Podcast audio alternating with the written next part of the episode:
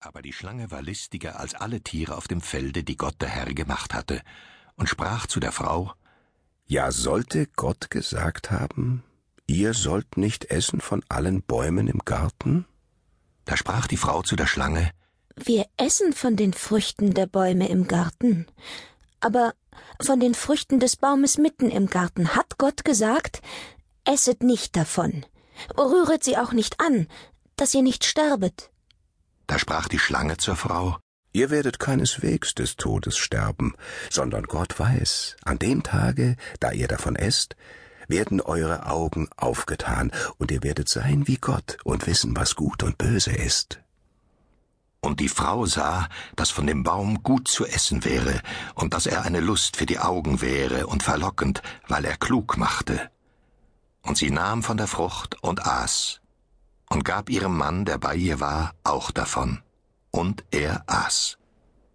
Da wurden ihnen beiden die Augen aufgetan, und sie wurden gewahr, dass sie nackt waren, und flochten Feigenblätter zusammen und machten sich Schurze.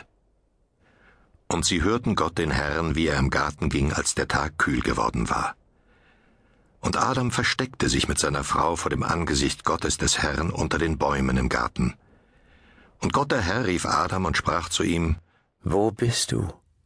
Und er sprach, Ich hörte dich im Garten und fürchtete mich, denn ich bin nackt, darum versteckte ich mich. Und er sprach, Wer hat dir gesagt, dass du nackt bist? Hast du nicht gegessen von dem Baum, von dem ich dir gebot, du solltest nicht davon essen? Da sprach Adam, Die Frau, die du mir zugesellt hast, gab mir von dem Baum, und ich aß. Da sprach Gott der Herr zur Frau, Warum hast du das getan? Die Frau sprach, Die Schlange betrog mich, so dass ich aß.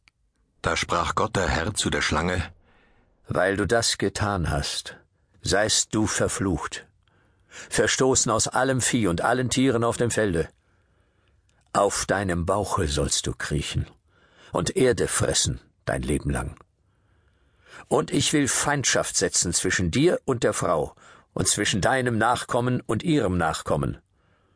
Der soll dir den Kopf zertreten, und du wirst ihn in die Ferse stechen.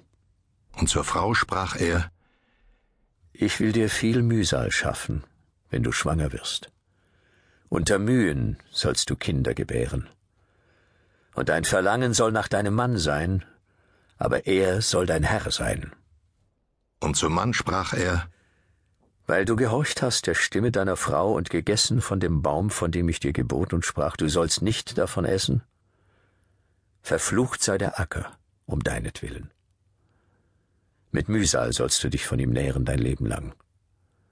Dornen und Disteln soll er dir tragen, und du sollst das Kraut auf dem Felde essen. Im Schweiße deines Angesichts sollst du dein Brot essen, bis du wieder zur Erde werdest, davon du genommen bist. Denn du bist Erde und sollst zu Erde werden.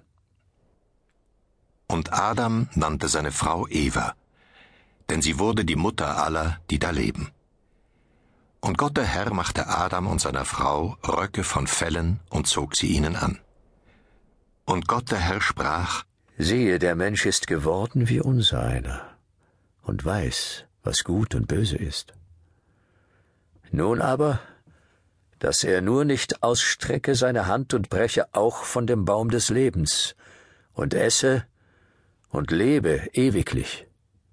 Da wies ihn Gott der Herr aus dem Garten Eden, dass er die Erde bebaute, von der er genommen war. Und er trieb den Menschen hinaus und ließ lagern vor dem Garten Eden die Cherubim mit dem flammenden, blitzenden Schwert, zu bewachen den Weg zu dem Baum des Lebens.